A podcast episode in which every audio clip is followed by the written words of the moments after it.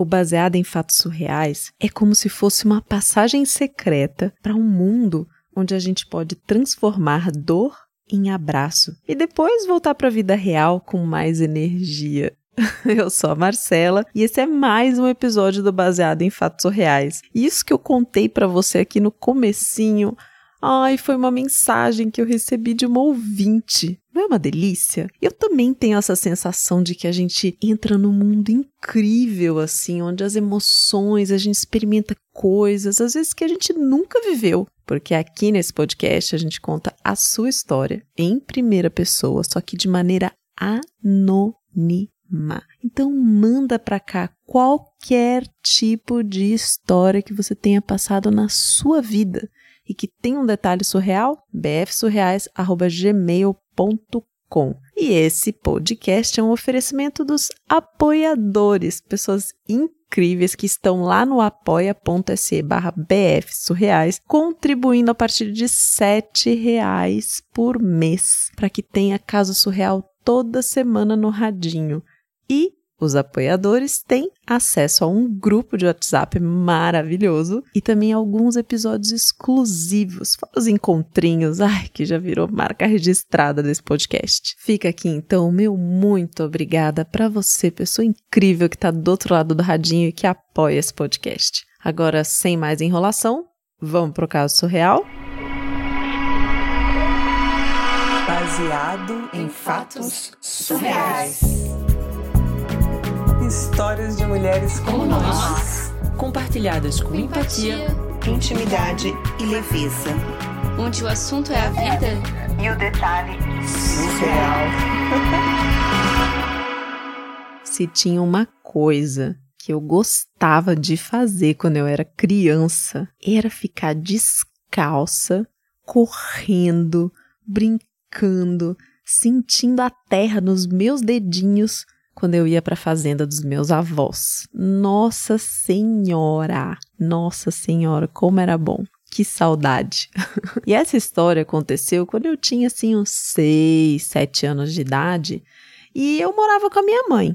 E eu não tinha muito contato com meu pai, porque eles tiveram um romance, enfim, ela engravidou, mas nunca foram casal, nem moraram juntos, nem nada. Então eu nasci e a minha mãe morava numa cidade e meus avós moravam nessa fazenda. Ai, era tipo o meu lugar preferido para ir no final de semana. Eu ia direto ficar com eles, assim, direto, porque eu adorava cada um dos bichinhos que tinham lá, as vacas, as galinhas.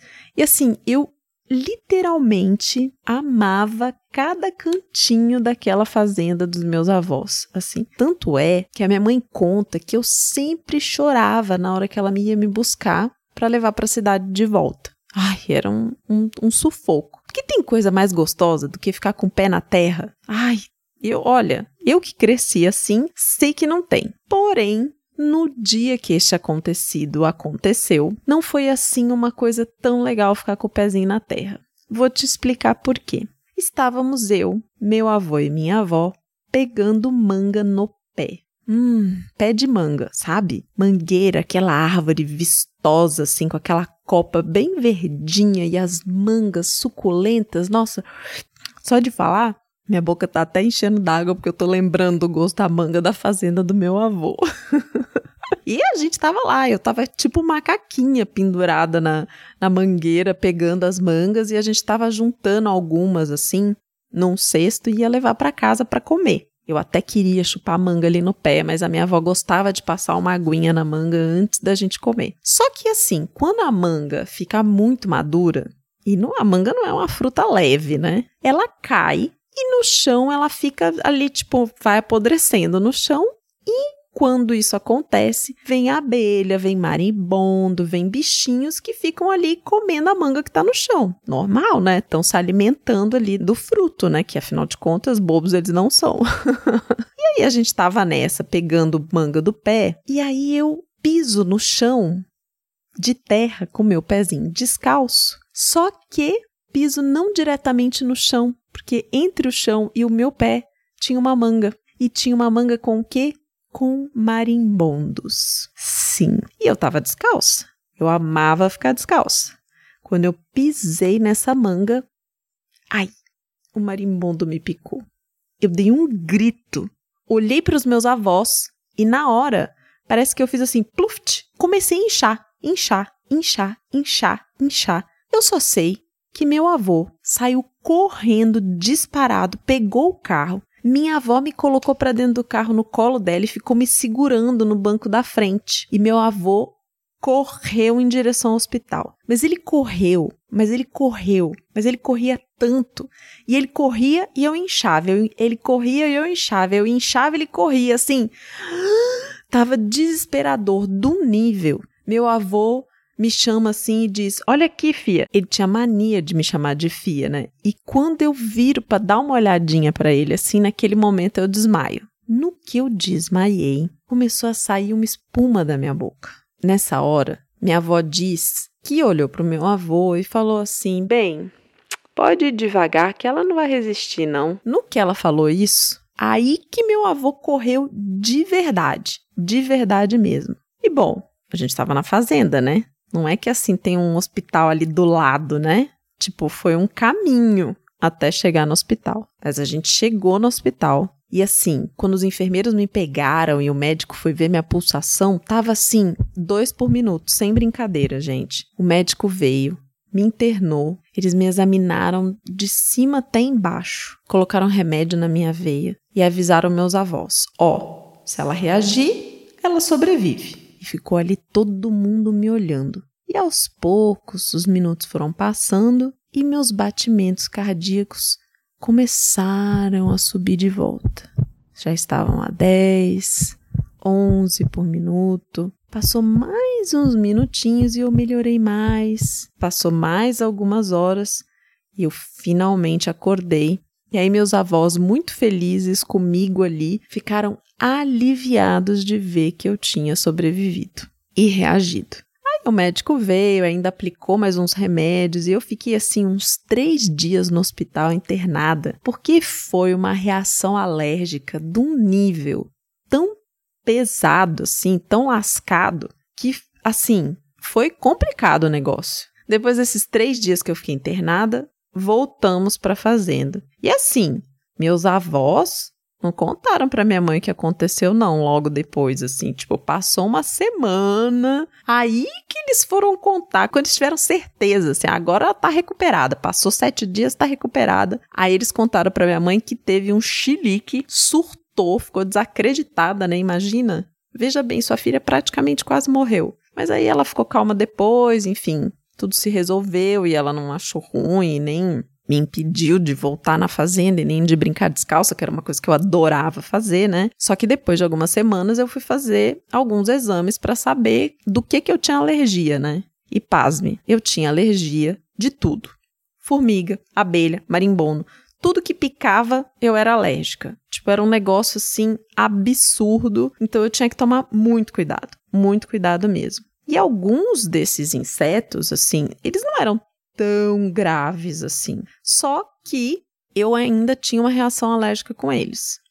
Agora, marimbondo e abelha era assim 100% que se eu for picada por um bichinho desses, eu tenho que correr para o hospital e passar por esse rolê de novo. Ai, só que aí a médica que olhou os meus exames na época disse que com o tempo, conforme eu fosse crescendo e ficando mais velha, eu ia criar imunidade e a reação ia diminuindo. Não era uma condição que eu ia levar a vida toda ficando inchada desse jeito por causa de picada de marimbondo, né? Tanto é que hoje eu tô aqui contando isso para você.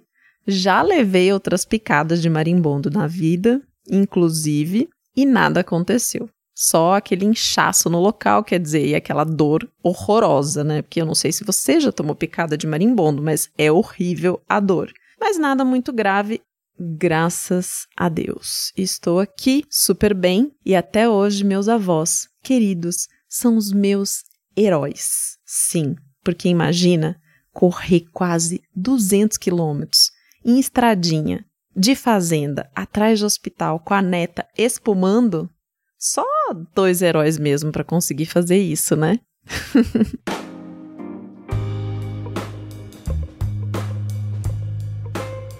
Heroína do céu, que desesperou.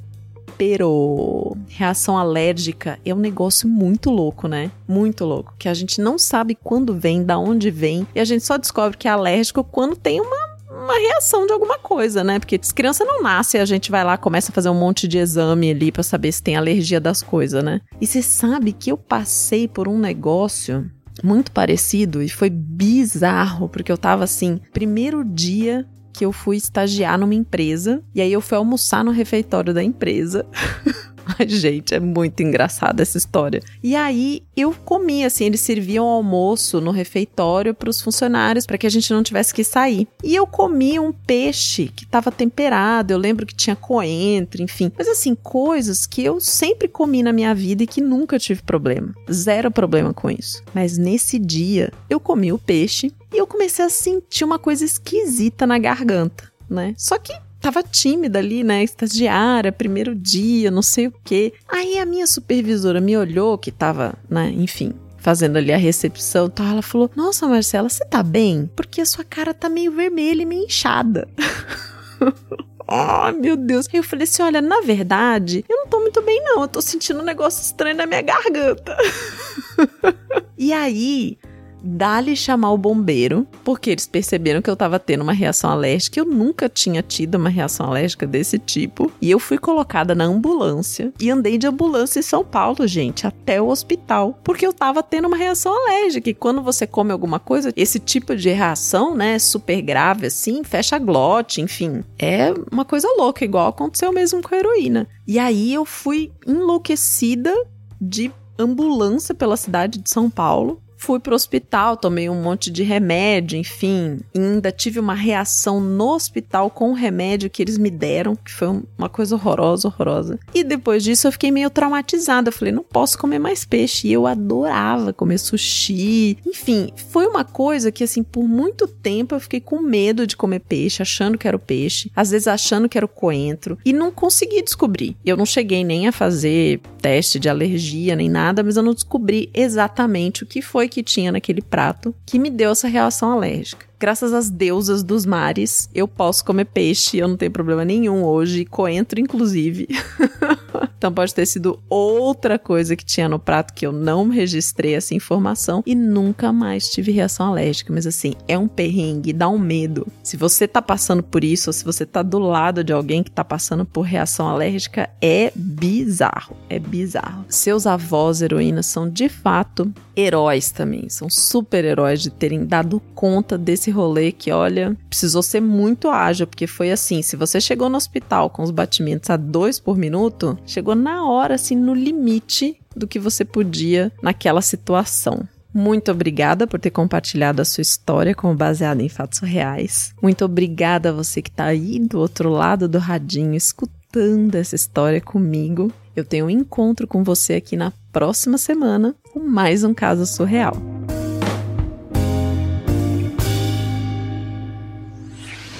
Esse podcast foi editado por Domênica Mendes.